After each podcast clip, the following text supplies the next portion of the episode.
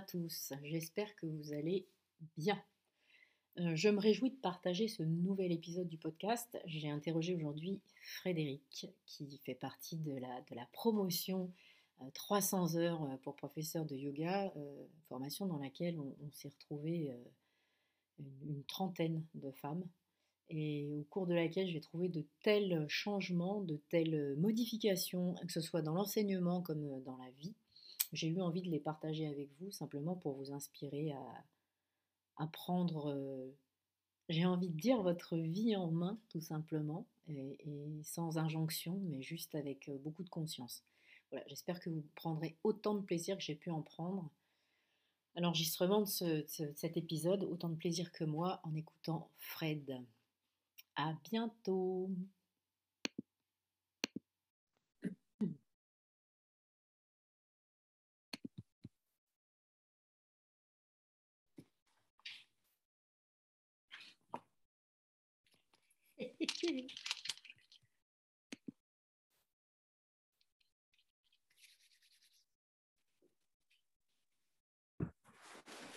Oui, Je suis trop contente de te voir. Mais moi aussi, c'est incroyable. Quand j'ai vu afficher Fred, j'ai dit ça y est, c'est le bonheur. Oh mon Dieu, mais on n'arrive pas à se connecter. Ah, je suis trop contente de te voir. Ça ah, va? Oui, et toi? Ouais, ça va, ça va, ça va. Super. Super. Ah ouais, c'est ça. Ça va très bien. Tu vas pouvoir en profiter. Ouais, c'est ça. Je suis chez mes parents. Je suis venue parce que mon, papa a eu une opération de la hanche qui a raté. Il en a fait une deuxième. Ouais. Donc j'en profite aussi pour être un peu euh, euh, au soutien de mon papa, mmh. mais surtout de ma maman. Ben oui, oui, oui, bien sûr. Ouais, c'est super. le bord de la mer, donc c'est pas c'est pas trop punitif. On a quand même le temps d'aller faire des petits tours. Euh, ouais. D'aller prendre un peu le, de bon air de, de maritime, tu vois. Ah, c'est top. Donc ça va, ça va. Super. Bon, alors, euh, bon, on est parti. Je te remercie hein, de, faire partie de celles qui ont eu envie de faire ça, parce que je pense que c'est bien pour nous, en fait, de poser euh, ce qu'on vit, de, le partager avec d'autres gens. Et puis, c'est bien aussi, euh, là, j'ai envie de rendre hommage à Clotilde en même temps, tu vois, sur tout ce qu'elle nous a, ce qu'elle nous a permis de vivre et tout ce qu'elle nous permet de vivre. Moi, c'est Clotilde, elle, est là au quotidien, quoi. C'est tellement de choses que, voilà. Donc, merci, merci. Alors du coup, ben, on y va, c'est parti. Euh, j'aimerais bien que tu me dises euh, qui tu es sans, euh, sans faire état de ta fonction du tout. Et alors, je, vais vraiment attirer ton attention en sachant qu'il y a peu de chances pour que toi, tu tombes dans le piège sur le fait que essaye de vraiment pas te définir par rapport à une, une fonction. Voilà. justement, je relisais les questions et je me disais, qui es-tu? Mais c'est tellement difficile comme question. Euh, parce qu'effectivement, tu as raison, moi je me détermine ni par mon âge, ni par ma fonction, qu'elle soit pro, qu'elle soit euh, familiale d'ailleurs, parce que c'est une fonction aussi. Mmh euh, et je me suis dit peut-être le mot qui correspondrait le mieux, c'est que je suis, un, je suis un étudiant, en fait, un étudiant permanent. Mmh qui cherche, moi j'ai eu le déclencheur pas mal avec Philippe de Barge, tu sais, qui nous a enseigné la, philo et, et, les origines un peu du yoga, du jour où il nous a dit, mais il l'avait dit, tu sais, à sa manière, euh, avec beaucoup d'humour, mais ce corps, c'est un véhicule, c'est une voiture, c'est un vélo, vous êtes monté dessus, à un moment, il faudra le laisser. Et pourtant, c'est simple hein, comme concept, mais je n'avais jamais pensé comme ça. Et je m'étais dit, bah, merde, oui, il va falloir rendre la machine. Et donc, à commencer la désidentification par rapport au corps et à l'esprit en se disant, mais bien sûr, il faut aller chercher au-delà. Mm-hmm. Et euh, au-delà du qui je suis, c'est qu'est-ce que je suis. Donc moi, je suis euh, très intéressée par ça. Je lis beaucoup de choses. Euh, tu sais, je suis influencée par euh, l'école de Tish Nathan énormément, qui est mort le 22 janvier. Là, ça, a été, ça a été en même temps un grand choc. D'ailleurs, c'est marrant parce que j'ai eu le Covid deux, trois jours après. Je me suis dit, mais ça, c'est la tristesse. C'est l'accumulation de tristesse dans les poumons cœur. Et, et, en même temps, il y a une, une telle une foison de, de vidéos, d'audio, de, livres, que, que ce, ce, ce sein-là, il sera toujours avec nous euh, très puissamment. Et quand j'ai vu que tu étais le village des Pruniers, je me suis dit, mais ah, quelle, quelle chance, quelle merveille. Euh, mais une intensité, euh, du coup, encore plus. Donc, je, je, suis très, très définie par ça, moi. Par, j'essaye d'observer le détachement, de, de, le détachement aux choses, le détachement aux gens, qui n'a pas à confondre avec l'indifférence, hein, évidemment. Oui, bien sûr. C'est pas à toi que je vais l'expliquer. Euh, donc, j'essaie de, vivre ma vie euh, selon les yama niyama, parce que c'est ce que je crois. Et, et ce que je crois, c'est que plus on aligne son verbe, son action et sa pensée, parce que c'est ce que j'expérimente personnellement, mhm. plus on est libre, moins on a peur, quand on est, solide dans ses fondations, quand on a ses croyances, qui peuvent évoluer par rapport à ce qu'on lit, ce qu'on vit, qu'on les dit sans plus avoir peur, sans essayer de se cacher, de se faire des petites excuses ou des, des petits arrangements avec la vérité et avec ce qu'on pense. Mais il y a une sérénité, une plénitude qui est, qui est incroyable. Quoi. moi, il m'a fallu quand même presque 50 ans pour mais... Voilà. Mais c'est pas grave. je t'entends dire. C'est ça, je t'entends dire ça, mais moi, c'est pareil en fait. Et en fait, je l'expérimente tous les jours. Et, et, surtout, je me mets en. en c'est un challenge perpétuel parce que même si tu as, cette idée-là, c'est un concept finalement. Tant que tu l'as pas vécu, tant que tu l'as pas. Et tous les jours, on est amené à, à, essayer de garder cet alignement. Mais ce que j'aime, c'est ça. En fait, c'est qu'on est, on est en mouvement tout le temps, tout le temps. Et c'est comme un muscle, c'est ce que j'expliquais à mon papa, le, fait de voir les choses. Euh, il y, a des gens parfois qui me disent Mais comment tu fais pour rester tout le temps positive entre tes enfants, euh, ton travail, euh, le Covid, la guerre, là, là, là, là, là, là. Je dis c'est, c'est, pas, ça me tombe pas dessus. non. C'est, un vrai choix. Et c'est un choix que je refais tous les jours, que je refais toutes les heures, que je refais chaque fois que je suis dans une situation euh, parce que c'est normal, euh, on est des êtres humains où chaque fois, mm. ça, hum, il y a la moutarde qui monte, je me dis, ok, on respire, on se regarde de l'extérieur en disant, il y a mon petit moi qui, qui fait les siennes, c'est pas grave. Euh, et, et, je dis à mon père, c'est comme un muscle. Mm. C'est pas quelque chose qui t'arrive tu n'es pas, choisi pour être positif dans ta vie, c'est toi qui fais le choix. Et par contre, c'est tout le temps, tout le temps, tout le temps. Tu ne peux pas changer ce qui t'arrive, parce que lui, évidemment, avec sa hanche, là, c'est particulièrement intéressant de travailler avec lui. C'est pas, pas l'événement, il arrive. Tu n'as mm. aucun contrôle sur les événements. la seule chose qu'on peut faire, c'est se positionner différemment autour de l'événement, le regarder avec un œil mm. différent. Et ça, ça, change tout, évidemment. Bien sûr. L'angle de vue, toujours. Bah oui, oui, bien sûr. Ouais. Ah, c'est top. c'est top. Alors, du coup, est-ce que est-ce que tu as réfléchi au, sens d'une mission que tu aurais peut-être ici-bas Alors, pour moi, la, mission, c'est waouh, on retourne dans les, dans les tréfonds de l'ego quand on se dit, moi, j'ai une mission. Mais je ne le vois pas comme ça, moi. Le, moi, je pense que l'objectif qu'on devrait avoir, enfin, moi, celui que je me, je me pose, c'est d'essayer d'être un bon être humain déjà, dans les situations de la vie. Euh, parce qu'une mission, euh, putain, tout le monde ne peut pas être Mère Teresa ou euh, Abbé Pierre ou, ou Tish Nathan, tu vois, mmh. ou Dalai Lama. Mais par contre, dans ton tout petit quotidien, pour moi, il a pas les, les, petites choses sont pas moins importantes que les grandes. Mmh. Donc ça peut être de sourire à une personne que tu n'as pas vue, de la saluer, de tenir une porte, de penser à ta voisine qui a euh, peut-être des problèmes de mobilité et juste checker si elle n'a pas besoin que tu ailles lui chercher du lait ou de la farine. Pour moi, c'est dans toutes ces petites choses euh, qui sont au support des autres, mm-hmm. sans aller dans l'extrême où tu vas te, où tu vas aller chercher dans, tes réserves à toi ou où tu vas te pénaliser parce que ça peut aller. Euh, mm. On est à nouveau dans, un, dans une démesure d'ego quand on fait genre, ouais, je me sacrifie ce qui est complètement con pour moi, parce que du coup, tu n'as plus l'énergie suffisante pour aborder les, euh, le strict du quotidien. Et je pense que l'important, c'est aussi, moi j'ai des enfants, donc euh, comment, parce qu'on leur met quand même des filtres, rien que le fait, la manière dont je vis, la manière dont j'explique les choses est déjà un filtre pour eux. Donc ils ont un filtre bouddhiste qui est le mien, ils feront leur euh, chemin quand ils auront 20, 30, ils feront ce qu'ils voudront, mais d'essayer de, de les faire réfléchir, de leur poser des questions Mmh. Des fois, c'est pas facile parce que quand on dit à un enfant de 6 ans ou de 10 ans euh, euh, qui se fâche parce qu'il faut rentrer à la maison et qu'on était bien à la plage, de lui dire Tu as le choix. Tu as passé deux heures à la plage, donc est-ce que tu es content parce que c'était bien, l'air a piqué ton nez, tu avais du sable dans les doigts de pied, ou est-ce que tu n'es pas content parce que les cinq minutes, il euh, faut rentrer? Et je dis Tu as le choix. Mais bon, mais je pense que ça, ça restera, même s'il continue à faire la tronche, hein, clairement. parce qu'il faut rentrer. Mais ça plante des graines. Et, et c'est ça. C'est sûr. Ces petites graines, c'est Tich Nathan qui parlait de ces petites graines de joie. Moi, j'utilise tout le temps ce, terme-là. On est, on est des semeurs. Et les enfants sont réceptifs. Ouais. Parce qu'ils ont pas encore, ils ont moins de conditionnement que nous, ils sont moins agressés. Euh, par tout ce qui est marketing, par il faut être comme ci, il faut être comme ça, il faut penser ci, ça c'est terrible, euh, qui t'enferme. Euh, mm. Euh, bah, tu, dois le vivre toi aussi, les cheveux tendus, le crâne tendu, mais c'est extraordinaire les réactions des gens. C'est incroyable. Au tout début, j'avais l'impression d'être malade. Parce que alors en plus de ça, j'y suis pas allée mollo. Moi, j'avais les cheveux vraiment au, bas du dos. et, bah, bah oui. et du coup, et, l'été dernier, oui, c'est ça, je les ai vraiment rasés complètement. Et bah, je voyais le regard des gens dans la rue, incompréhension complète. Euh, mm. C'est bien fait, tout va très bien.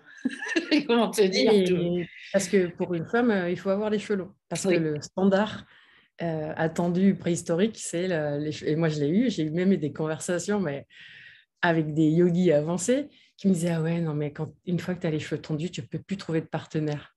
Et là, je me dis. ah, qui a dit quand que tout le monde a besoin d'un partenaire. Exactement. Si c'est un partenaire qui veut bien de moi parce que j'ai les cheveux longs et qui veut pas de moi parce que j'ai les cheveux tendus, c'est pas le bon partenaire. c'est ça. ça m'a fait rire, j'ai trouvé ça, mais cette, ah ouais, cette obligation d'avoir. Euh, et c'est bien pour les enfants aussi. Oui. De se dire, on peut. Et moi, je me sens très bien comme ça. Ah bah euh, je me sens très belle comme ça. Et mes enfants me disent, euh, la moyenne, elle avait quand même, c'était dit, ouh, elle a fait, ah, t'es quand même belle. Et je ah. dis, c'est pas les cheveux qui te rendent belle, ma chérie. Même si tes cheveux sont très beaux, mais ça marche pas. Et j'ai une copine qui me dit, ah, t'as coupé tes cheveux, des belles boucles et tout. Mais je fais, ils sont toujours beaux, ils sont toujours bouclés, mes cheveux. ils ont la même nature, leur nature n'a pas changé. C'est juste qu'ils sont courts. Voilà. Ouais, console-toi.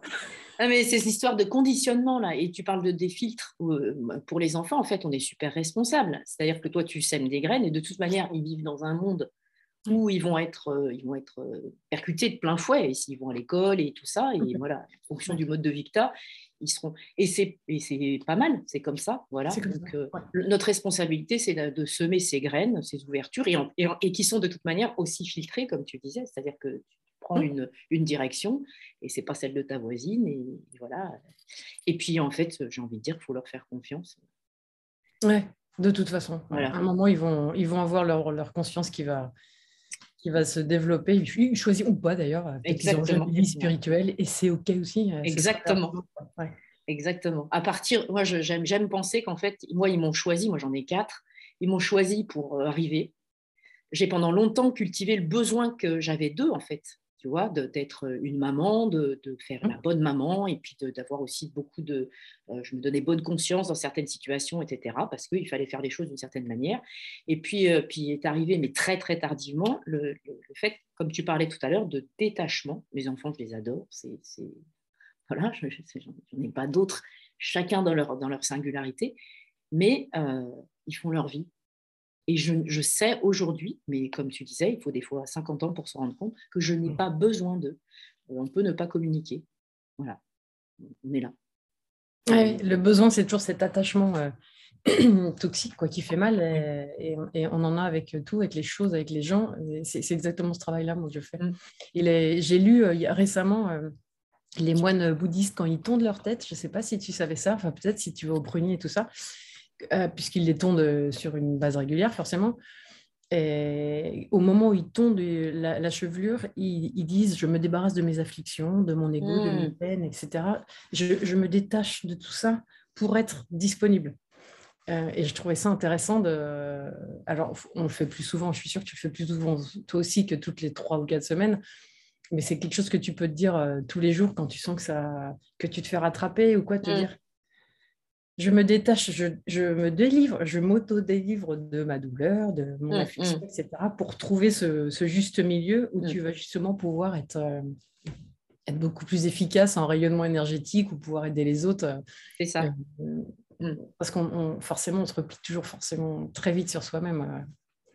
oui, et, et, en même temps, maintenant j'accepte moi d'avoir ces phases creux de vague émotionnelle, à, condition que ça ne vienne pas perturber complètement mon environnement et que ça ne dure pas euh, des jours et des jours.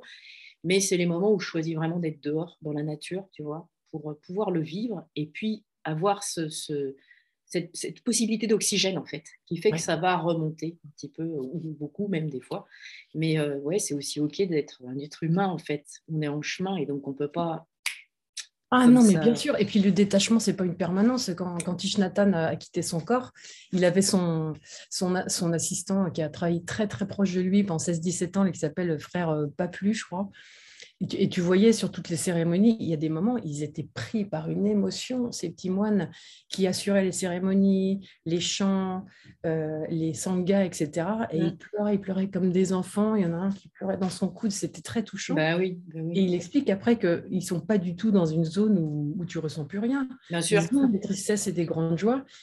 C'est juste qu'avec leur souffle, ils vont revenir euh, tranquillement dans cet espace de sérénité mais qu'elle ne s'empêche pas forcément. Et, comme tu le dis, moi, c'est pareil. Euh, euh, pour l'instant, j'habite à, Paris, donc euh, la grande nature, elle est, elle est, elle est, bah, elle est pas présente. Elle, est même, elle a disparu. Mmh. Parce que même dans les parcs, il y a, il y a un prana, mais un prana poussif, le pauvre. voilà, il de ne pas, mourir. Alors qu'ici, grande, je suis en Atlantique. Ouais. J'ai fait la première semaine avec mes parents. Mon papa souffrait beaucoup. Je l'ai ramené à l'hôpital. Il y avait beaucoup de choses qui le, ouais. bah, l'amour rapproche. Donc euh, voilà, c'est, très lourd. Donc moi, je suis là, tu vois, hmm, Superman. Et à la fin de la semaine, je dis, il faut que j'aille faire une promenade toute seule là, dans les rochers. Là.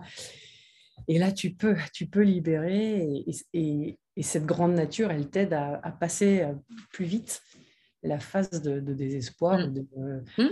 Mais moi aussi, je veux continuer à être un enfant et pas m'occuper de mes parents, tu vois. Mais ben oui. ça aide à accepter. Ouais. ouais. tu as raison, la nature, il n'y a rien de mieux. le, contact à la terre, c'est ce qui répare partout. Oui, je, je crois aussi. Alors, est-ce que tu accepterais de parler de ton parcours? Alors, mon parcours de quoi? Alors, bah, justement, comment tu en es arrivé là, en fait? Nous, on s'est rencontrés dans la, dans la formation. 300 heures, donc, parce qu'il y en a d'autres qui avaient fait, euh, bah, tu faisais partie d'un groupe qui avait fait 200 heures ensemble. J'ai fait 200 heures et toi, tu as fait un petit bout de 200 heures avec Laurence, ma chérie, euh, qui m'avait parlé de toi, qui m'avait dit, il faut que tu rencontres tu vas aller pleine de tatouages, elle aussi, tu vas l'adopter.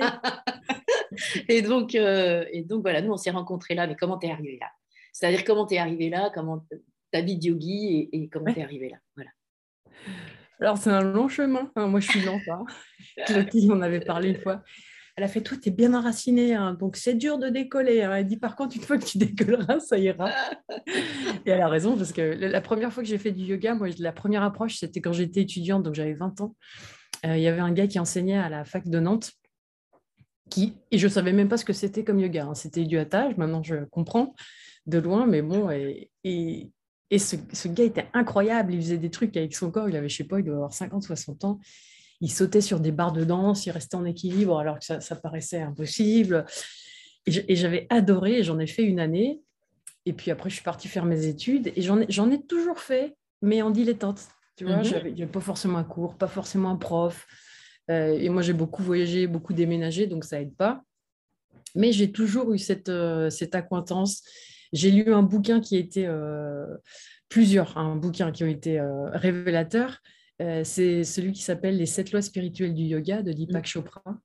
Celui-là, je l'ai en permanence avec moi comme un doudou. Il est usé, c'est un des bouquins où j'ai commencé une pratique un peu différente avec la, loi du don le lundi. Enfin, il ah égrène les lois selon les, les, jours de la semaine. Et c'est assez facile de s'y référer, tu vois, en disant aujourd'hui c'est lundi, c'est loi du don. Euh, les accords Toltec, mhm. évidemment, euh, et L'alchimiste de Paolo Coelho, mhm. et l'histoire d'un berger qui cherche son chemin. Donc ça, c'est des bouquins qui m'ont beaucoup, beaucoup euh, ouverte. Et j'ai fait beaucoup de yoga quand j'ai eu mes grossesses, parce que c'est mhm. un moment bah, où tu te poses, où tu bouges plus, où tu as un congé, donc tu as le temps de faire un yoga un peu adapté aux femmes enceintes, avec les ballons, les machins, c'était sympa. Et puis j'ai déménagé plusieurs fois et à Boulogne, au moment où je me suis installée à Boulogne, j'ai vu qu'il y avait un studio à 5 minutes de chez moi. Et je me suis dit, bon, bah, génial. Je me suis inscrite et j'ai recommencé là et j'ai fait la connaissance de Clotilde. Donc, j'avais des, des cours avec plusieurs personnes. C'était un, studio très, très vinyasa euh, mhm. initialement. Donc, c'était cool. Moi, j'aime beaucoup l'explosif. J'adore le sport. J'ai toujours fait beaucoup de sport. Donc, ça me convenait très bien pour recommencer. Et, et j'y allais ouais, plusieurs fois par semaine. jusqu'au moment où Clotilde m'a dit Mais tu n'as jamais envisagé euh, de faire une formation euh, pour être prof de yoga? Et non, j'avais jamais envisagé. j'étais contente dans ma pratique, j'étais très contente de recevoir les cours. Et, et ça, comme l'idée a fait son chemin, forcément. Mmh, mmh. Euh, juste après ça, je m'aperçois que le studio de Sacha est aussi à 5 minutes de chez moi. J'habite entre les deux. Qui a une pratique tout à fait euh, différente. Alors, complètement. Euh, qui, moi, me passionne. Moi, j'adore le, ah tout ce qui. Je, suis un kiné raté, moi. Je suis un kiné qui a, ostéo qui a loupé sa vocation. Donc j'ai vachement accroché sur cette adaptation. Euh, il, a une clientèle, euh, Sacha, il y a des gens qui sont très anciens, qui mhm. viennent faire les cours, donc qui, ont, qui approchent des 80 ans. Et moi, ça me... Je trouve ça génial parce que La, pratique ne devrait pas être limitée. Mm. Et puis l'année dernière, j'ai fait un stage, euh, j'avais envie d'essayer depuis longtemps un stage de une, retraite silencieuse mhm. que j'ai fait avec Jacques Vigne en Bretagne à Saint-Gildas-de-Ruy.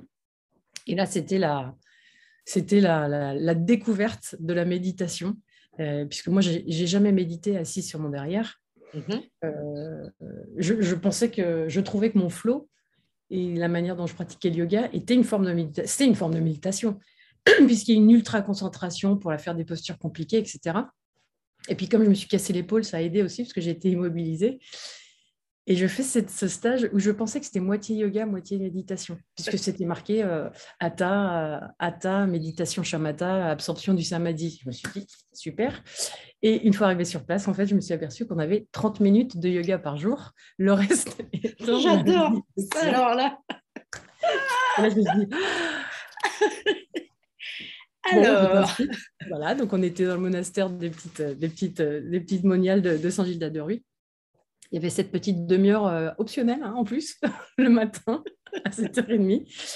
Et après, c'était méditation de 8h à 9h30, euh, de 10h30 à midi et demi, de, 2 heures, enfin, on avait entre ouais, 5 et 6 heures de méditation par jour, assis, couché et en marchant, puisque c'est très orienté euh, bouddhiste. Il, est, il, est, mhm. Il, travaille avec Tenzin Palmo, qui est la première femme, c'est une anglaise qui a, qui a, créé le monastère des femmes en Himalaya. Et, donc, au début, j'ai cru que j'allais devenir dingo hein, les deux premiers jours. Il nous avait prévenu. Il a dit Votre corps va faire des. Le, sympathique va dire Non, non, ça bouge plus, il y a un problème. Il dit Vous allez peut-être avoir envie de sauter en l'air, de courir, de crier. Moi, c'est exactement ce qui m'arrivait. Hein. Donc, je prenais mes, mes chaussures de, de, course à pied. Et dès qu'il y avait une pause, j'allais courir comme un, comme un lapin. Et puis, à un moment, le corps, euh, le corps accepte très très bizarrement, le corps euh, ouais, renonce euh, mmh. au. Et je crois qu'il y a un, des, un, bouddhiste qui a dit, euh, parce qu'il y, y, a des douleurs qui sont, qui sont des micro-douleurs, mais qui au bout de trois quarts d'heure, une heure, un quart, deviennent des lames de feu. C'est ça. dans ton corps. Et il y a un, bouddhiste qui a dit euh, quand, la douleur euh, arrive en méditation sur ton corps, assieds-toi dessus. Donc c'est ironique, mais c'est exactement ça. Hmm. Et, à un moment, on dépasse ce stade-là. Et on le sent très nettement. Et après, tac, on est dans ce moment d'équilibre où on souffre plus du tout. Hmm. C'est difficile à décrire. C'est comme, comme si on n'avait plus de corps. Quoi. Le corps euh, est silencieux. Et du coup, ça permet d'aller regarder à l'intérieur. moi, ça a été révélateur. Donc depuis, je fais de la méditation, et... qui est une pratique euh, yogique. on mmh. pourra avoir la discussion longtemps là-dessus. Mmh. Euh, mais le flow étant pour moi les... tout ce qu'on voit, le hatha, le vinyasa, le mouvement physique étant pour moi que 20-30% peut-être de la pratique. Mmh. Il est important pour solidifier le corps, parce qu'un corps solide va pouvoir forcément mieux méditer et mieux euh, traverser tous les états qu'on a dans la vie. Euh, mais c'est certainement pas la base. Mais moi, j'ai cru, tu vois, enfin, il s'est passé 30 ans, quoi, avant que je comprenne que la solidité du corps permet euh, l'élévation. mais bon, ça y est, j'ai compris. Ouais, Mais je comprends bien de ce dont tu parles. Je suis exactement le même genre de profil, avec une pratique intensive euh, physique, même au-delà de, de, ce qui est raisonnable et pas du tout finalement d'écoute et finalement un truc pas solide pour le coup parce que pas ancré c'est-à-dire, c'est, au contraire, c'est, fuir ce qui se passe là-haut euh, en étant hyperactif. Donc, euh, mais bon. Oui, et parce que tu as une. Euh, il y a aussi une très grande joie hein, du mouvement du corps. Je pense que tu l'as aussi, tu es sportive aussi. donc, tu as une, une. Et qui est, qui est formidable, tant que ça reste une joie et que ça ne se transforme pas en attachement au corps. Que moi j'ai appris à mes dépens l'année dernière, où ton corps te. C'est pas que ton corps te trahit, tu, tu casses, tu casses. Euh, n'importe quoi peut arriver et, et de pas être, de, euh, ce qui m'est arrivé, hein, de ne pas arriver dans le désespoir du dire mais moi, euh, mon corps, c'est ma joie. Non? Mais moi, je me suis pété l'épaule. le moment de désespoir, et puis l'ego d'accepter que ma fille me lave, m'habille, il y, a un passage il y a un passage qui est apprenant. Mm. Pourvu qu'on saisisse au, vol, moi j'ai mis du temps à accepter parce que je, compte beaucoup sur mon corps et je me suis mm. dit voilà, voilà une, erreur. C'est bien, qui fonctionne bien, mais c'est pas une évidence. Il n'y a mm. rien de permanent. Donc euh, c'est bien, c'est tout est apprenant. Hein. Eh quand on arrive à se positionner du bon angle. Mais quand, on a, quand on a un corps très actif, du coup, on tombe dans le panneau du, du mon corps il marche bien et je peux compter dessus et, mmh. non. Non non moi il nous fuira aussi parce que on avance on vieillit puis euh, le corps est vieilli c'est et voilà c'est ça on l'use tout simplement. Moi je me suis euh, cassé euh, le ischium gauche hein, le bassin. Ah ouais. Fracture de fatigue. Donc pour en ah arriver là si tu veux quand même et qui a été diagnostiqué trois mois après que, parce, parce qu'en fait j'arrivais pas à avoir un rendez-vous pour un IRM tu vois ou et j'avais des courses pédestres tout l'été que je n'ai pas faites du coup. Donc, grosse frustration, voilà, j'avais mal. Et au départ, je pensais que c'était une déchirure musculaire. J'avais vu un, un, kiné à l'époque qui m'avait dit euh, bah, prends rendez-vous, mais évite de faire euh, tout ce que tu as prévu et, essaye d'avoir un rendez-vous assez rapide. C'est passé l'été entier et quand, quand, je suis arrivée, euh, il m'a fait asseoir le, le toubib et il m'a dit mais qu'est-ce que vous avez fait en fait? Vous avez de la chance, c'est consolidé. Dans ah l'axe, sans problème. Mais, et donc, on a, on a un peu discuté. J'avais changé ma foulée. J'avais, et puis, je, courais entre une heure et demie et deux heures par jour. Où que je ah, sois. avec la fracture en train de se Non, non, non, non. Ah oui, avant, ah avant de l'avoir, voilà. Ah ouais, Où que je sois dans le monde, tu sais, à l'époque, j'étais violoncelliste, donc j'avais des tournées.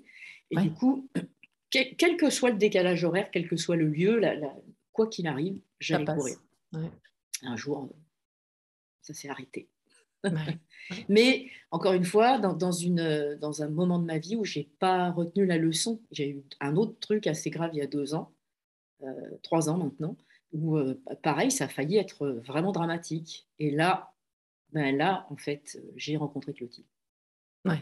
Juste, juste euh, un, un, ou deux mois après, j'ai rencontré Clotilde et, tout, vraiment, tout a changé. Ouais. Voilà. Mais les rencontres, les rencontres, les rencontres. Oui, ça sert à ça, ça sert à ça. Mm. Bon, super. Alors, euh, alors, tu as parlé plusieurs fois, tu as employé le mot, tu as dit femme, tu, es une femme, et, je, voulais savoir si pour toi, dans le monde dans lequel tu vis, dans, généralement, est-ce que le fait d'être une femme, ça a une importance pour toi? Ouais, ça a une importance. Euh, moi, j'ai de la chance. Je, je travaille euh, pour une entreprise qui est, qui est qui est très très active et très euh, dynamique sur la l'égalité, sur la, la, protection des minorités, etc. Donc c'est quelque chose qui fait partie des conversations quotidiennes au travail. Donc on ne demande pas juste de faire un séminaire euh, de deux jours et puis de retourner au boulot. Ça doit, ça doit être tressé euh, dans tout ce qu'on fait au boulot. Et du coup, notamment la condition des femmes, on a par exemple des, des, des conférences sur la ménopause, pas seulement sur les femmes, mais sur la ménopause, sur les difficultés que peut avoir une femme, sur le fait euh, qu'elle ait pu être euh, pas à l'endroit où elle devait être toujours. Et je pense que c'est une bénédiction aujourd'hui d'être une femme pour plusieurs choses, parce que euh, la femme, elle a... D'abord, elle est, elle est bénie par cette capacité à reproduire la vie. elle est bénie et chargée, parce que c'est la responsabilité de l'humanité. Elle est aussi malgré tout ce qu'on peut dire, et même si ça évolue un peu, elle est chargée de l'éducation mhm. euh, des enfants. Donc c'est aussi sur ses épaules de, faire changer le, monde, de faire changer les, mentalités.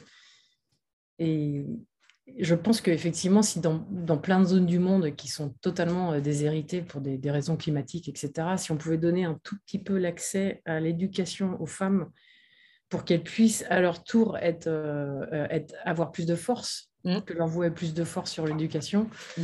euh, on n'en serait pas là. Euh, je pense qu'elles ont la capacité, peut-être, hein, pas toutes, il ne faut pas faire de généralité, parce qu'encore une fois, euh, il y a des femmes terribles, mais je pense qu'elles ont quand même la capacité, étant en capacité d'avoir des enfants, de se mettre de côté pour faire vivre quelqu'un d'autre, elles, mhm. ont, elles ont beaucoup moins de problèmes avec leur ego, je pense. Euh, aussi parce que c'est pas ce qu'on attend d'elles. Ça, c'est ce qu'on attend des hommes dans la société, mhm. qu'ils soient mhm. forts, euh, performants, rapides. Euh, nous, on nous demande d'autres choses. On demande d'avoir les cheveux longs, d'être jolie. Et en fait, j'ai envie de rebondir là-dessus parce que c'est vraiment le. c'est pas une évidence que tu dis, oui, mais il y a beaucoup de femmes en fait qui accèdent à, je pense aux chefs d'entreprise, à des, choses, enfin, des personnes, euh, tu vois, qui, ont socialement, on va dire, euh, une charge justement, et qui vont plus développer cette, cette partie euh, yang. Et en, et en, même temps, j'ai pas envie de, de, mettre ça, mais qui, je trouve, se, se laissent pas aller à, à, cette part de créativité, on va dire simple euh, et, et, intuitive.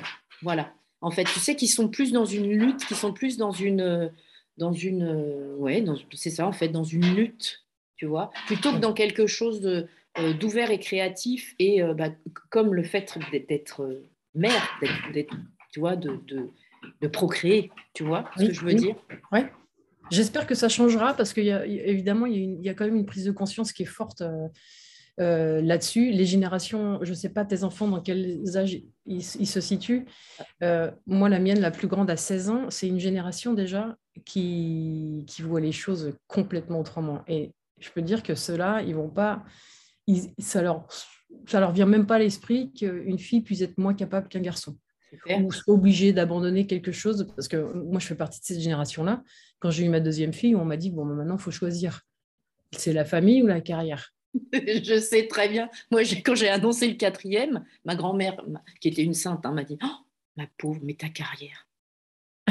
C'était, tu vois, la vie s'arrêtait. Ah Et nous, on, sautait de joie, tu vois. Non, mais qu'est-ce que. c'était, moi, c'était il y a dix ans. Et tu te dis Bon, du coup, ça t'indique clairement que ce n'est pas la bonne société pour toi. Ça aide à faire des choix. Euh, parce que ça n'a jamais été incompatible. Les femmes, elles ont une puissance de travail et mmh. d'organisation que n'auront jamais les hommes, pas encore. Tant qu'il n'y en aura pas autant d'hommes qui, élèvent leurs enfants tout seuls que de femmes, tu vois. Euh, on est des, machines. Moi, j'ai des collègues, on faisait le même métier, on faisait exactement le même métier. Moi, j'élève mes enfants toute seule. Parfois, j'avais des collègues qui me disaient euh, Ah putain, je suis crevée, euh, j'arrive chez moi, j'en peux plus. Excuse-moi, je peux dire des gros mots ou pas? Oui, vas-y, j'attends. et je disais, mais toi, tu es vraiment un gros con. Toi, tu chez toi, tu as ta femme, la bouffe est prête, tes enfants ils sont en pyjama, euh, ils ont fait leurs devoirs, euh, tout est nickel, elle a lavé les vêtements, tes t-shirts sont dans ton placard, euh, la vaisselle est rangée. Je dis, moi j'ai une deuxième journée qui commence. Je dis, alors que tu dises que tu es crevé, je m'en fous, bien sûr que tu as raison d'être crevé. Mais pense aux gens qui n'ont pas de backup derrière. Et moi je me la ferme parce que c'est ma vie. Ça, elle résulte aussi en partie de mes choix. Et, et moi, j'ai tellement de joie dans ma vie, je m'en plaindrai jamais. Mais tu te dis, mais hé, les gars, vous êtes vite débordés, quoi. Oui. moi, je fais la même chose que toi et ta femme, mais toute seule. Et, ça passe, quoi. Ça passe. Je suis pas malheureuse, je suis pas défoncée, je, suis, je choisis mes combats et mm. tout ça. Euh, donc, la, femme, pour moi, sans faire de mauvais euh, masculin-féminin, parce que mm, j'aime mm. pour les hommes que les femmes, euh, c'est un être humain. Euh, je pense qu'elles ont quand même beaucoup plus de potentiel parce que par la nature des choses, elles ont été obligées de, de, développer plus de qualité. Quoi. Mm, mm. Donc, euh, mais je pense que ça n'a pas beaucoup ça pas beaucoup d'importance, femme-homme. Euh. oui. Faut être, faut être serein. Et quand quelque chose ne te convient pas, le dire sans méchanceté, sans agressivité, parce que tu peux aussi ouvrir des, des petites fenêtres de lumière ou faire comprendre certaines choses. Il y a des hommes qui sont très favorables à la progression et puis à la, au statut de la femme, euh, c'est mmh. des vrais alliés. Euh, donc, euh, bien sûr qu'il faut surtout retenir ça. Et, que, et l'égalité, mais quelle connerie, franchement, on sera jamais sûr. Il y en a une qui a un utérus, l'autre, il n'en a pas. Quoi. Donc, physiquement, déjà, cette. et, et c'est une évidence que mentalement, on l'a toujours, on toujours été. Oui. Nos cerveaux marchent aussi bien les uns que les autres. Voilà, différemment, mais complètement. Très, très bien. Mais oui, le problème, c'est de mettre tout le monde dans une case on est des êtres humains, mais après, on est tellement différents qu'on ne devrait pas avoir à se comparer tu vois, du tout. C'est ça. Tout, est possible pour les hommes et pour les femmes. Mais alors, malheureusement, euh, malheureusement, on est dans un monde où c'est pas aussi euh, évident tout ça. Non. Ouais. ouais. Et, j'ai envie de dire, c'est dommage. Encore une, pour, pour une autre raison, c'est que du coup, ça nous demande de lutter pour, euh, pour accéder à cette place-là, de, non pas d'égalité, mais de, de, potentiel aussi important, tu vois, des, deux côtés. Et on est en, en lutte et en guerre contre, contre les uns contre les autres, alors que pas, c'est pas du tout le sujet. Ouais, pas du tout. Et les luttes, de toute façon, on le... enfin, elles n'amènent pas grand-chose. Euh. Ben non. C'est la coopération, la discussion, le dialogue, euh, l'ouverture. Mais pour ça, faut, faut... c'est ce que disait Thich hein, pour euh, la paix, on l'obtiendra d'abord par la paix intérieure, le travail de la mmh. paix intérieure, parce qu'une fois que tu as compris cette paix, tu ne cherches plus les autres. Mmh. Euh, quand tu as compris le fonctionnement, quand tu as compris que il n'y a pas grand-chose qui a d'importance finalement. Euh, les bouddhistes ils disent qu'au moment de, ta mort, qui est, une seule des étapes, hein, des, six étapes du bardo, hein, chez les Tibétains, la vie n'en est qu'une, la mort n'en est qu'une, il y en a six en tout. Ils disent qu'il y aura deux choses qui seront importantes quand tu meurs et, que les Occidentaux feraient bien d'arrêter de, fuir cette, euh, mort en faisant croire à tout le monde qu'on va mettre de la crème et qu'on mourira jamais, tu vois, qu'on aura la jeunesse éternelle. Ils disent euh, qu'on devra justifier de l'amour qu'on a produit et euh, de, la formation, de la connaissance, puisque l'ignorance est, la, la, cause de, beaucoup de, de maux. Euh, quelque part, notre travail, c'est de, se renseigner, d'apprendre, que ce soit dans un livre ou que ce soit dans une expérience de vie, et qu'au moment de la mort, c'est ces deux choses qui seront importantes. Donc tout le reste, euh, quelque part, il euh, ne faut pas passer, faut pas perdre trop de temps avec. Mm, euh, mm. pour bien passer son, son le, passage de la vie à la mort. Quoi. Ils disent aussi que l'âme va être. Il faut s'y préparer parce qu'il y a un grand tumulte et l'âme peut être déséquilibrée ou en tout cas complètement surprise par le, brusque afflux de, de, de, tout ce qu'il y a juste derrière la, la vie. Mm, donc, il faut préparer son esprit, il faut faire de la méditation. Et la, meilleure moyen de, se préparer, c'est de faire beaucoup de méditation. C'est tellement chouette tout ça, c'est tellement euh, apaisant de penser comme ça. Ben oui, enfin, oui, en plus, moi, c'est ce que je crois vraiment. Parce que ah oui, non, mais... sinon, ça aurait quoi C'est quoi le sens? Complètement. c'est des choses, tu vois, Solange, quand j'avais 8 ans, j'étais petite. Hein, je m'en souviens de ce moment, j'en ai parlé hier avec euh, mon ex-beau-frère. Et je lui disais, je me disais, c'est pas possible, juste qu'on naisse, qu'on aille à l'école, qu'on travaille, qu'on ait une maison, un chien, puis après qu'on meure et que ce soit fini. Je me disais, c'est pas possible. Ça n'a aucun sens. Aucun sens. Aucun sens. Donc, c'est intuitif, donc, euh, parce qu'un gosse de 8 ans, il ne réfléchit pas. Et donc, je me dis, non, c'est pas. Et, de toute façon, euh, les cultures qui sont millénaires, qui ont une science millénaire comme le bouddhisme, comme euh, le yoga, etc., les Japonais disent la même chose, les mmh, Chinois disent la même mmh. chose c'est qu'il y, a quand même quelque chose. Bien sûr. Juste que nous, on, a, on a cette approche du ça se voit pas, donc ça n'existe pas. toujours un peu, hein, parce qu'on est héritier trop de Descartes. Et, énormément. C'est le mal, j'ai envie de dire, de, de notre monde actuel. C'est tellement loin de tout ça. Et alors, c'est le, le, gros problème, c'est que ça, ça ouvre la porte à tout un tas de, dérives, j'ai envie de dire. On parle de développement personnel, de trucs, et je me connecte à ci, et je me connecte à ça. Et c'est très bien que les gens réfléchissent sur eux aussi, tu vois. Mais je trouve que euh, souvent, on, se distancie de, quelque chose qui est à l'intérieur de nous. Juste écouter, je parlais d'intuition, mais on est tous capables de ça. Oui. Et notre intuition, elle vient nous parler de, de, ce qui est important, de ce qui est vital, de ce qui est... Euh, de ce à quoi il faut accorder de l'importance, vraiment. Et en fait, tout est fait pour créer des écrans de fumée et les gens sont très contents de vivre comme ça. Euh, sans, aucun, donner de sens. Quoi. Ouais, je pense que tu reviens à la physiologie du cerveau où euh, le reptilien, il est euh, oh, bien, on refait, on refait, ou pas bien, j'en veux pas, j'en veux pas. Ouais, ouais. Parce que ce reptilien, il, est, il, faut, il faut réussir, c'est cette conscience instinctive, donc il faut réussir à se détacher mmh. un petit peu il est bien pour la survie, celui-là. Bien sûr. Mais il était très bien pour la survie de dire euh, oh, attention, euh, hmm. vite courir.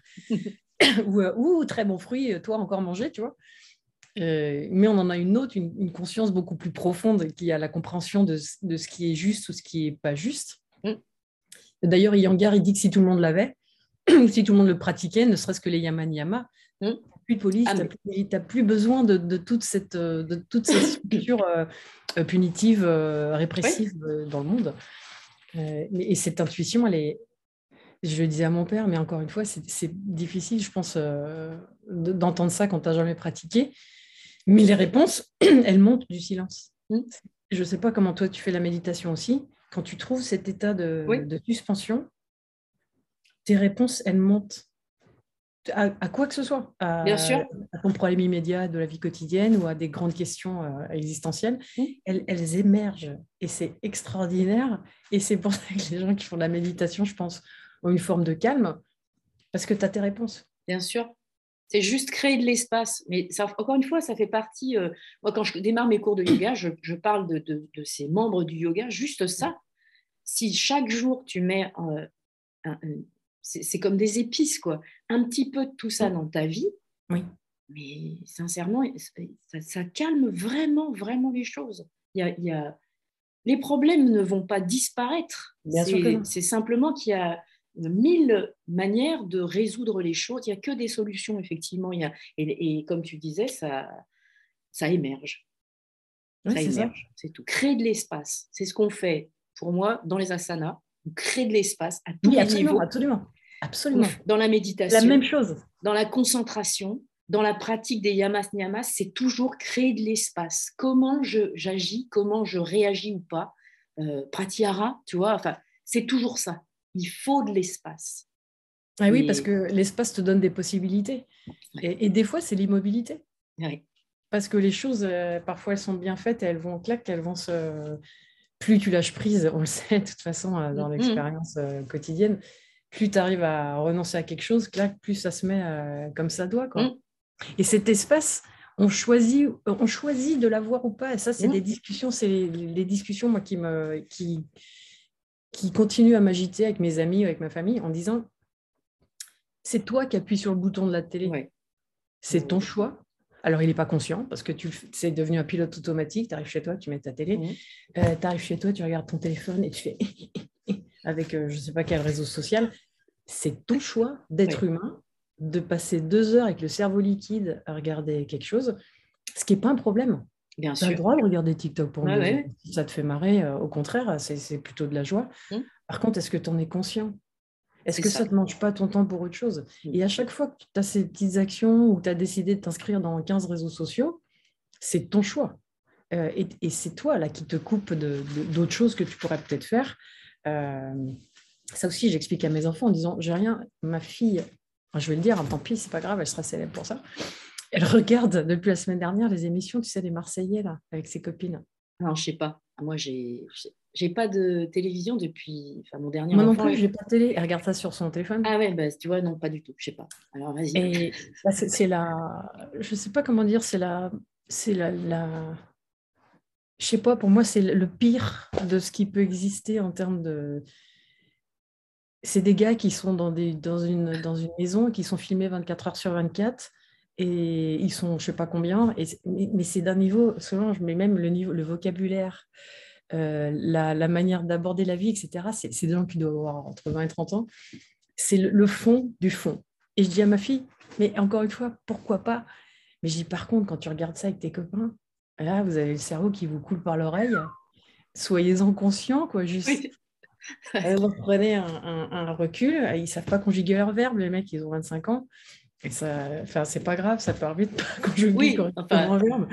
Mais là, tu sais, c'est beaucoup. Il, je pense qu'il doit beaucoup les alimenter en alcool, en choses comme ça, pour que ça donne des situations. Euh. Et là, j'ai dit, là, c'est la négation de tout pour moi. Et du respect aussi de la personne. Et je dis donc, regardez-le, faites si ça vous fait marrer, mais par contre, gardez quand même votre, esprit critique. Mm, mm on dit à un moment, les pauvres, euh, ils sont vraiment euh, jetés en photo en l'air comme ça, et tout le monde doit se moquer d'eux. Euh, c'est pas, c'est pas positif, c'est pas chouette. Ah non, non, non. Ça amène rien de positif à personne. Ah non. C'est cette question de cette question de choix, elle est, c'est, primordial quoi. Tout, tout, le monde a le choix. Et on a tous le choix. Et quel qu'ait été notre parcours, on a le choix. Je d'accord. je vois des gens, et j'aimerais ne pas avoir un discours où je porte du jugement, mais en même temps, en parlant de cette manière-là, j'ai conscience que je cloisonne les choses. Et, mais je vois tellement de personnes qui ont souffert des, des, des choses incroyables dans leur vie et qui choisissent d'être bien, d'être heureux, d'être souriant. Tu vois, la culture de la joie et du sourire, comme tu disais, c'est quelque chose qui est. Euh, moi, je dis, c'est une discipline. Je cultive vraiment ma joie comme une discipline. Mais je, peux me lever le matin avec une envie de chialer parce que, euh, parce que mon mental a repris le dessus. Voilà. Mais euh, si je décide de passer la journée comme ça, je décide de le faire. C'est vraiment. C'est en conscience. voilà, parce que je décide de ne pas cultiver la joie ce jour-là. Mais et comme toi, j'entends très souvent, mais toi, tu es super optimiste, tout va toujours très bien. Il y a une autre chose, c'est que je ne partage pas quand ça va pas. Je veux dire, je ne vais pas venir te voir en te disant, je suis crevé, euh, mes mots m'ont emmerdé, euh, tu vois, mon mec ceci. Euh, j'ai pas du tout envie de partager ça. Si tu ressens que ça va pas trop, ben, je, suis contente que tu aies de la compassion pour moi et, et ça me touche parce que c'est généreux, voilà, et ça me suffit. Mais j'ai pas besoin de t'écrire que voilà. Et, tout ça pour dire, oui, le choix. Le choix, euh, on l'a. Je pense qu'en et puis le choix emmène la responsabilité. Et j'allais le voilà, j'allais le dire. Et c'est une question de derrière mots, c'est ça. J'ai la responsabilité voilà. de ce que je produis et de ce que je que, je mets dans l'univers, mm. euh, même si c'est un grain de sable, mais chacun, enfin, à force. oui.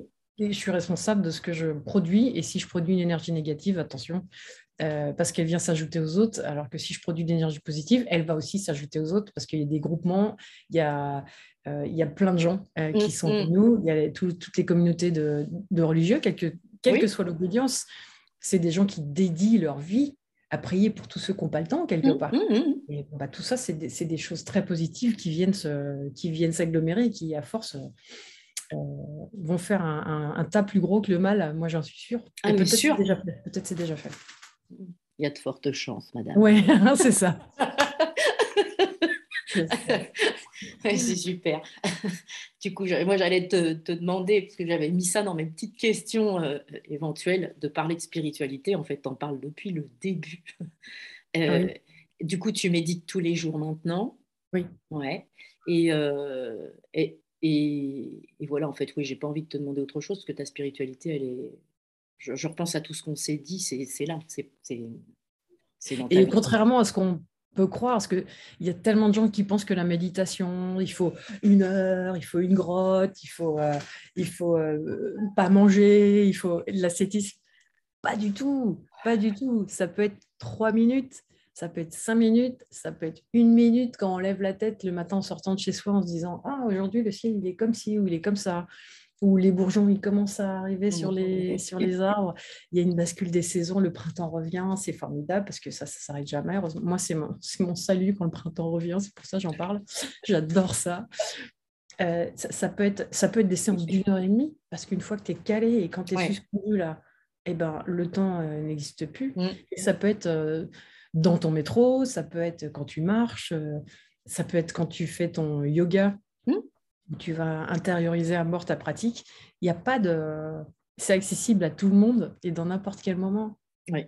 Ouais. C'est juste être présent à soi au moment où on fait quelque chose et pas, et pas laisser le, le mental. Qu'est-ce qui... C'est.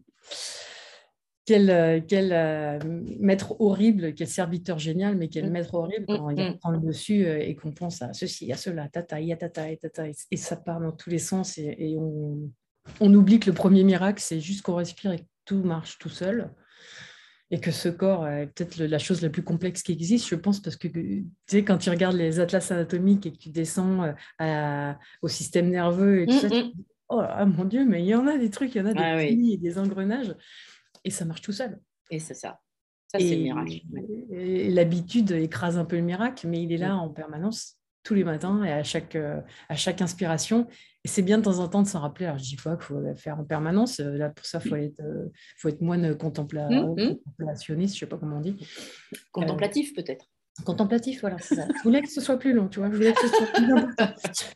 Et, mais peu, des fois, c'est juste une inspire, une expire. Oui. Mais complètement dedans, ça dure 10 secondes. Ce que je disais à mon père. J'ai 10 secondes. Mais oui. Tu n'es que à ça. C'est dans tout. Mais en, et moi, j'aime ça dans les cours.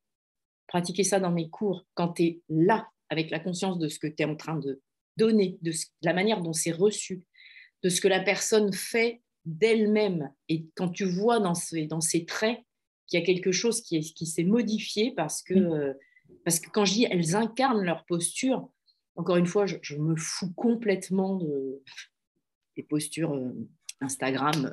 J'allais dire. J'en parle tout le temps parce que, parce, que, parce que je pense souvent encore à Barbara avec euh, Santosha et ce qu'elle voulait faire avec ça. Et, et, et quand tu vois que les gens sont là, mais on est en train de méditer. Et, des fois, ça dure pendant, euh, c'est pas 10 secondes. Waouh C'est ça, c'est bah oui, parce génial. Que la circulation énergétique, elle va t'amener un état. Euh, tout ça, c'est formidable, mais il faut rajouter un peu de kriya, un peu de pranayama, pour, euh, ça favorise pour arriver dans ces états-là. Et, on est tout à fait. Euh, c'est marrant parce que j'ai donné cette semaine, hier, avant-hier, la semaine dernière, le premier cours au studio où j'ai rencontré Clotilde. Ouais. Ouais, donc ça, c'était un bon, une ah bonne Et je voyais mes élèves qui étaient je n'ai pas l'habitude, moi, d'enseigner à des groupes. Moi, je fais plus mm-hmm. de la yoga thérapie, de la thérapie manuelle avec des individus. Et là, j'avais mes, je ne sais pas combien on était, 10, 12, euh, puis je les voyais euh, plutôt euh, concentrés, sombres, pas souriantes. Et je me disais, putain, ça ne leur plaît pas, le mental. Mm-hmm. bah, parce que moi j'ai mis des criages, j'ai mis des trucs très différents de ce qu'elles font d'habitude en vinyasa avec le professeur qui fait le cours le samedi. Mm-hmm. je me suis dit, bon, euh, moi, je fais mon truc, hein, euh, moi, c'est moi. Donc, euh, je délivre mon truc. Et à la fin, je vais voir la responsable. Je ne suis pas sûre que ce soit, soit, super, parce que je voyais les, les, figures quand même très. Elle fait non, non, elle dit c'était super. Elle dit je pense qu'on était très concentrés et tout, parce que tu as plus de sourire, tu sais, d'habitude dans un et eh oui. un peu plus de détente. Et, mais là, comme j'ai beaucoup fait de kriya et beaucoup d'énergétique, je me dis peut-être que ça les, ah, ça les a remués un peu différemment, tu vois. Euh, j'espère.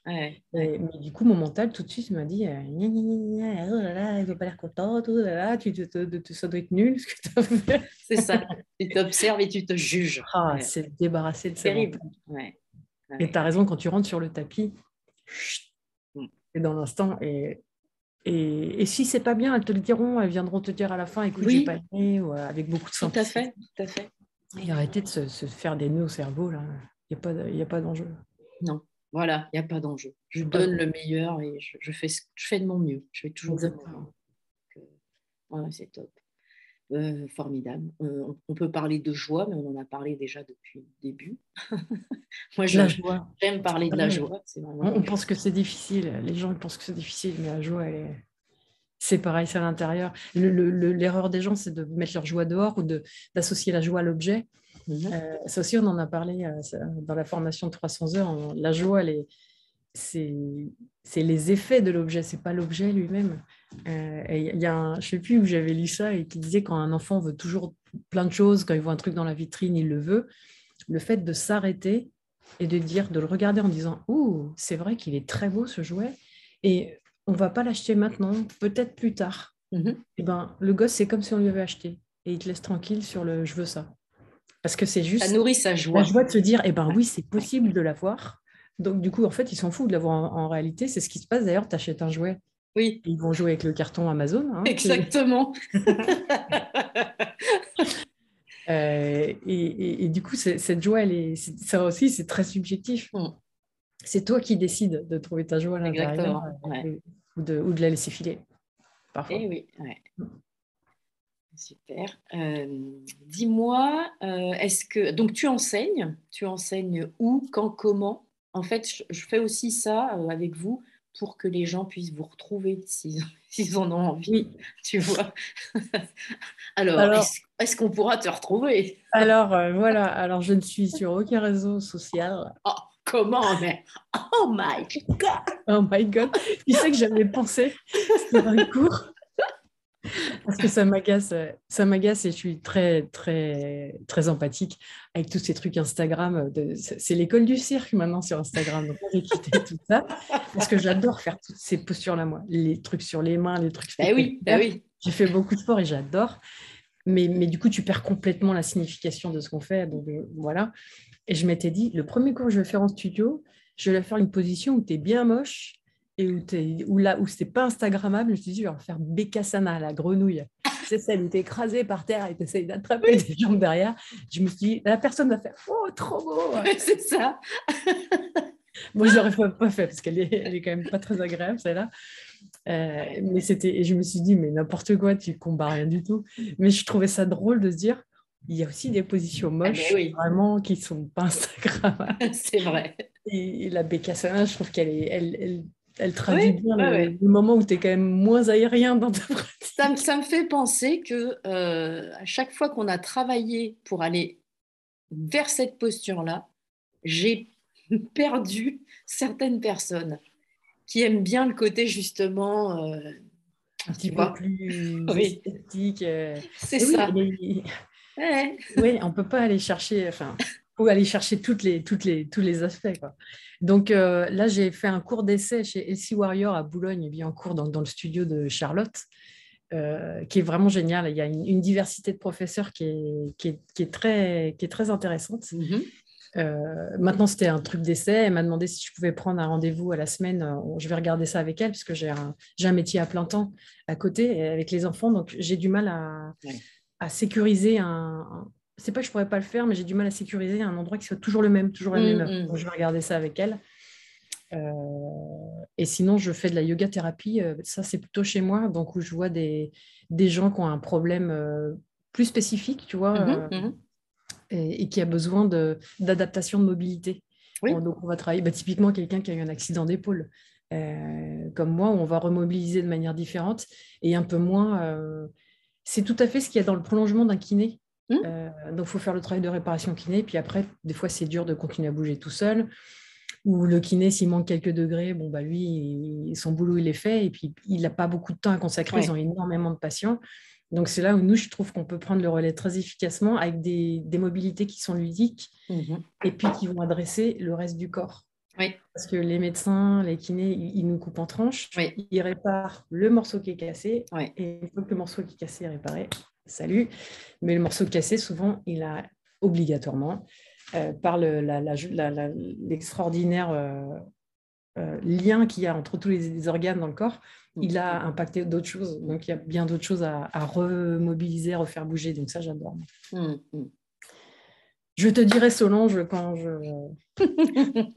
oui, et je rajouterai en lien comme ça. Ouais, les, mes coordonnées, ça oui, tu peux. Tu peux ouais. Mais, euh, et chez LC Warrior, j'espère pouvoir sécuriser une, une, euh, une heure. Quoi, mmh. Super. J'en ai déduit que ça lui avait plu, du coup. Bah oui, c'est ça mais... Et puis, euh, j'ai envie de dire, même si sur les 12 personnes, il y a 3-4 personnes auxquelles tu as apporté quelque chose de vraiment joyeux, bah, c'est super. Mmh. Et si sur les 12, même ces 12 personnes avaient trouvé ça pas du tout bien, bah, tu leur as permis de vivre cette expérience. Donc, c'est juste top. Voilà. De faire quelque chose de différent, c'est ce que je veux dire. c'est chouette comme tout. Alors, tu nous as partagé plein de, euh, plein de, de, livres, d'auteurs, de, choses comme ça, mais est-ce qu'il y a quelque chose que tu voudrais partager plus spécifiquement maintenant? Encore une fois, je, mets ça en, description de, l'épisode. Euh, alors j'ai un peu mon cheval de bataille, parce que j'en ai pas beaucoup, franchement je laisse vraiment les gens tranquilles, euh, mais c'est vraiment sur la préparation de la mort. Je pense que une... c'est très important et c'est quelque chose dont on parle jamais parce que tout le monde trouve ça triste ou quoi. C'est pas mmh. triste du tout, c'est une étape. Et donc, moi, je suis en train de lire le, le, livre tibétain de la vie et de la mort, Les ouais. tibétains, qui, qui, est vachement accessible. Qui, moi, j'ai commencé à en parler à ma fille, par exemple, à 16 ans, pour arrêter de dramatiser ce sujet. Oui, on va mourir, hein. c'est sûr, c'est le ah seul bah truc dont on est sûr à peu près faut pas reculer, ça peut être quelque chose de joyeux, ça peut être quelque chose de... Au contraire, ça dépend de la manière dont on va l'aborder. C'est toujours la même chose. Il y aura une tristesse forcément parce que le corps s'en va, mmh. mais il faut pas refuser. Euh, il faut pas refuser ces conversations, il faut pas refuser ces, euh, ces options. Parce qu'après, ça va. Mais dans, dans toutes ceux qui sont. Parce que le bouddhisme et le yoga ne sont pas des religions. C'est une recherche du soi c'est un, développement, une étude de, son mental et de soi-même. euh, alors que les religions vont avoir bon, bah, des dogmes, d'autres choses, mais ils disent quand même tous la même chose, c'est qu'il y a quelque mm. chose après. Mm. Donc, euh, mon fils me disait ce matin, elle disait à sa sœur, elle disait, tu voudrais aller au paradis, Adèle, euh, quand tu seras morte? Je fais, mes paradis, c'est maintenant, chérie. C'est tout le temps. Donc, moi, j'encourage tous les gens que je croise. C'est vraiment le seul truc où j'ai où j'engage une discussion, parce que en plus, moi, j'aime bien, toi aussi, mettre les gens en déséquilibre. Oui. Mettre les pieds dans le plat en disant, mais alors, au fait, et donc, intéressez-vous. Enfin, la vie, elle sert à, vivre, à avoir la joie tous les jours. Et mieux on l'aura vécu, mieux on mourra, je pense. Et puis, il faut la préparer, cette mort. Bah, c'est ça. Il faut l'accueillir aussi. C'est pas quelque chose qui est... C'est un passage, mais il faut l'amener, ce passage. Il faut le... Et il y a, il y a beaucoup, beaucoup de, documentation. Encore une fois, on repart dans des documentations qui ont 2, 3 000, 4 000, 5 000 ans, euh, qui parlent de ça. Euh, il y a un, livre très très bien du professeur Charbonnier qui s'appelle La mort expliquée aux enfants, entre parenthèses, et aux, et aux grands aussi, je crois, ou aux adultes aussi. Et lui, il est, professeur en réanimation, euh, anesthésiste. Euh, il, doit, je ne sais pas quel âge il a, mais il doit avoir 70 ans. Et il s'est spécifiquement intéressé au cas de mort imminente, donc des gens qui sont revenus. Et c'est rédigé de manière à ce que ce soit compris par un enfant, lu par un parent. Et ce livre est extraordinaire parce qu'il donne une ouverture différente euh, et puis, il y a des gens qui sont morts, qui sont revenus, qui racontent des choses. Mmh, mmh, mmh. C'est concret, quoi. Donc, euh, donc euh, c'est une manière peut-être un peu plus douce d'y aller au début, mais s'y intéresser, comme on s'intéresse à d'autres choses, quoi. C'est un événement dont on est certain. Pourquoi on fait On fait oui. c'est vrai. On ne sait pas. On sait pas. On espère que ce soit le plus tard possible. Oui. Mais on ne sait pas. On ne sait pas. Il faut préparer il faut préparer. Et puis du coup, comme on ne sait pas, ben, vivre vraiment tout ce qu'il y a à vivre avec un maximum de joie et de curiosité. Il faut éviter le ouais, je le ferai plus tard. Mais non. Ouais, quand j'aurai du temps. Parce que... Et, en fait, éviter le quand je le ferai, je le ferai peut-être plus tard, c'est aussi. Euh, euh, c'est pas, je le ferai pas plus tard parce que j'ai le temps de le faire, mais c'est parce que là, il faut le faire maintenant. C'est, euh, et encore une fois, c'est ne pas avoir peur de, de cette fin-là. Il y a plein de trucs à faire, alors il faut les faire, quoi. Allons-y. Voilà. Ouais. Totalement. Oui, oui, super. et du coup, je, je, te renverrai un message si tu veux, sans passer par des réseaux sociaux de folie, pour, pour euh, renoter tout ça. Comme ça, je, j'aurais qu'à le recopier proprement. Ouais, pas de souci. J'ai même une carte de visite que je dois pouvoir t'envoyer. Euh, super Avec un dessin dessus et tout. Hein. Oh là là, tout ça tu sais que les seuls réseaux sur lesquels je suis encore, c'est très bizarre d'ailleurs comme choix, c'est le LinkedIn, les trucs. Ah oui. Et ouais, c'est le seul que j'ai gardé. Mais euh, c'est problématique en fait. Moi, je suis très, très, très sur, euh, sur trois, mais sur deux vraiment très, très active. Et j'ai eu cette réflexion hier parce que en ce moment, je, je, travaille avec des entrepreneurs et tout pour les amener à simplement euh, bah, justement parler de leur mission, de ce qui les anime, et tu vois, et vraiment aller creuser là-dedans, et qu'ils puissent, voilà, et qu'ils puissent eux bah, contribuer au monde, tu vois. Et donc j'ai cette, cette, part en fait dans une de, mes fonctions où je, contacte les gens. Alors bien souvent ils, s'imaginent que je vais leur vendre quelque chose. Rien à leur vendre du tout, j'ai juste envie de parler avec ah, eux. C'est génial. Et ça me nourrit énormément. Mais comme ça, c'est pas du tout à la mode de le faire, les gens s'imaginent tout de suite que je suis là pour venir leur piquer un truc, tu vois pas tous, mais ça arrive de temps en temps. Et hier, j'avais cette réflexion que, euh, en fait, je, sature complètement. Parce que du coup, je suis beaucoup sur les réseaux sociaux pour les repérer, ces gens-là. comment je peux les. Mais en fait, c'est un enfer. Pendant plusieurs années, je postais quelque chose tous les jours qui avait un rapport avec mon activité, si tu veux. Mais tous les jours, ça me demandait de réfléchir, d'écrire.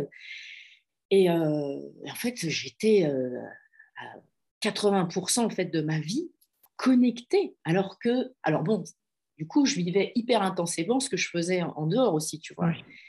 Mais là, je suis à un stade où je me dis, mais comment je peux faire pour avoir autant d'impact sur le monde Parce que moi, j'ai vraiment envie de, Je me dis que je ne suis pas là pour rien. Il y a une raison, que je, euh, cette joie, cette, cette, euh, cette, envie de vivre, tu vois, elle doit rayonner sur le monde et, que je contribue complètement. Comment je fais pour sortir de ces réseaux sociaux, tu vois, et, continuer? Alors, je peux le faire à cette échelle-là, ici. Oui. moi, où il y a 180 habitants dans mon village qui mesure 10 euh, km, tu vois. Et puis, euh, voilà, dans un environnement euh, plus restreint, peut-être. Je ne sais pas. Mais là, il y a quelque... y a une forme de visibilité, forcément, qui est, qui est extraordinaire sur eh les réseaux sociaux. Et c'est pas une mauvaise chose, les réseaux sociaux. Non, Parce que tu l'utilises pour, pour, euh, pour produire quelque chose, pour, pour, pour, pour communiquer mmh. quelque chose. Moi, pourquoi je... D'abord, moi, parce que je n'en ai pas besoin pour l'instant pour mon boulot. Ouais. T'inquiète pas que j'y reviendrai quand je vais m'installer en tant que yoga thérapeute et que je vais lâcher mon boulot. Bien sûr que je vais y revenir parce que j'aurai besoin de visibilité, moi aussi. Euh, parce que ça me faisait perdre un temps fou. Mais c'est ça. conscience de... Oui, mais parce que moi, je scrollais. Euh, mais moi, pareil. C'est-à-dire que moi, je repère les gens, mais après ça, bah alors attends, lui, il a fait ça. Bah alors, je vais aller visiter son site. Ah, bah, il a parlé de tel truc. Bah alors... Et deux heures après, le gars que tu as contacté, tu es en train de regarder un machin qui n'a rien à voir avec ce. Ah oui, oui, oui, oui, tu sais même plus ah, comment. Ah, mais oui C'est génial, tu as, appris plein de trucs, hein, tu as vu plein de trucs, que, tu oublies assez rapidement d'ailleurs. Mais voilà, perte de temps grosse perte de temps. c'est là où il faut retrouver le, fin, le, fin équilibre entre euh, est-ce que ça sert à ce dont tu es, euh, es, investi mmh, mmh. et à quel moment tu fais clac, hop là, tu, et tu as le droit. Des fois, tu vas te marrer. Oui, bien sûr. Super. Euh, et à quel moment ça cesse de servir, toi, ce que, ce que tu as profondément envie de, mmh. transmettre? Et ça, c'est sûr que c'est la, la, quête du moment. Là. Ça va falloir faire quelque chose. Bon, très bien. Alors, dernier, euh, dernière chose, est-ce que tu aurais un, texte, une musique, une image, quelque chose là qui te, qui te plairait justement de partager? Et je, suis certaine que tu vas trouver un truc. Oui, je vais te dire euh, pourquoi, parce qu'avec cette guerre qui nous arrive sur le dos, moi, je, me réfère beaucoup au, mantra euh, tibétain qui est le plus utilisé, que j'ai utilisé pour, mais, mais, qui est le mantra de la compassion. Mmh on fait tout ce qu'on peut à notre échelle, putain, je pense, j'espère. Mm. Euh, et c'est le, le, mantra qui s'appelle Om Mani Padme Hum. Oui. Euh, qui, je trouve, chanté par. Attends, parce que là, tu, tu me chopes par surprise, là. je trouve que la version, tu vois, que j'ai donnée. Euh, euh, pendant mon 300 heures, je trouve qu'elle elle, elle, elle, me parle beaucoup parce qu'au début, tu as des voix, tu sais, qui, qui, chantent les unes sur les autres. Donc, c'est un peu pour moi comme le désordre un peu mental mmh. euh, que tu peux avoir, qui après s'organise en une seule voix, qui chante euh, très clairement les paroles, mmh. qui redevient un embrouillamini au milieu, puis qui se reclarifie avec deux voix à la fin. et je trouve que ça, ça, ça illustre bien ton mental où tu arrives à rester, tu es, embrouillé, tu restes après sur quelque chose, c'est re-embrouillé et c'est OK, mmh, parce que mmh. le mental, il revient quand même souvent à la charge. Et, ça finit sur un très beau, euh, un, très beau deux voix. Et ça permet de chanter la compassion sans connaître grand-chose euh, mmh. à la méditation ou aux méditations tonglaines ou aux méditations de compassion. On peut juste le, le chanter, le mettre. il dure huit minutes et puis euh, je pense contribuer à quelque chose. Ouais. Bah, super. je, vais essayer de le trouver. tu, le reposteras? Oui, oui, oui, c'est ce, qu'on, c'est ce que je vais faire. C'est, Je le reposterai justement avec le lien, comme ça les gens vont juste à cliquer dessus. Ouais. Et... Parce que les auteurs, je crois que c'est ceux qui chantent, ça doit être des gens du Nord, ils ont des noms euh, euh, tout à fait euh, imprononçables.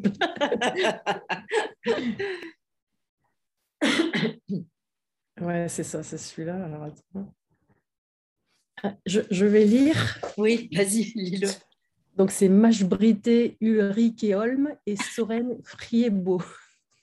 je l'ai l'envoyer. Hein. Oui, voilà, je me suis, euh, l'ai écrit en phonétique. Mashbrité. Mashbrité, M-A-J-B-R-I-D-T-E. Ah, mais j'ai juste oublié un T. Ulrich avec euh, deux K. Ulrich. et Holm. Euh, je pense que même avec Mashbrité, tu dois. Oui, je vais le trouver. Tu dois y avoir 36. non, super. Bon, bah, il, me touche, beaucoup, donc euh, je trouve qu'il est, très apaisant. Alors moi, j'avais souvenir justement pendant ce passage, euh, du début du passage, et j'ai aucun souvenir de la fin, donc, parce que je te rappelle que... Je me souviens que tu étais partie, euh, bah, que tu étais déconnectée en quelque sorte. Mais c'est vraiment ce qui s'est passé, c'est un truc de fou. C'est pas grave, tu étais dans ta méditation. Ah bah, je, suis, voilà, je suis rentrée dans ma méditation et puis en fait, Internet s'est déconnecté. Donc au bout de très très longtemps, je sais pas, 10 minutes, je me suis dit, mais je n'entends plus quand même. Quand, même, c'est chaud de laisser les candidats 10 minutes. c'est ça. Écran noir. bon, merci beaucoup, Fred. Ah bah, merci, à toi, Solange. Mais quelle joie de te parler, de parler, passer un petit peu plus de temps avec toi. Voilà. Et puis, tu vois, du coup, ça, ça a été l'occasion de le faire parce que euh, dans des vies un peu dans Ouais. tous les sens, on n'aurait pas pris le temps de le faire. Ouais, c'est clair. Voilà. Donc, super. Je te remercie beaucoup, beaucoup. Merci beaucoup. donc, je te, je te tiendrai au courant du moment où je vais poster tout ça. Ah oui, oui. Et ça ne saurait tarder. J'en ai très envie. Je te souhaite une belle, belle journée. Moi aussi, je t'embrasse bien fort. Moi aussi. Plein de bonnes pensées. Gros Merci. bisous. Au revoir. Salut Solange.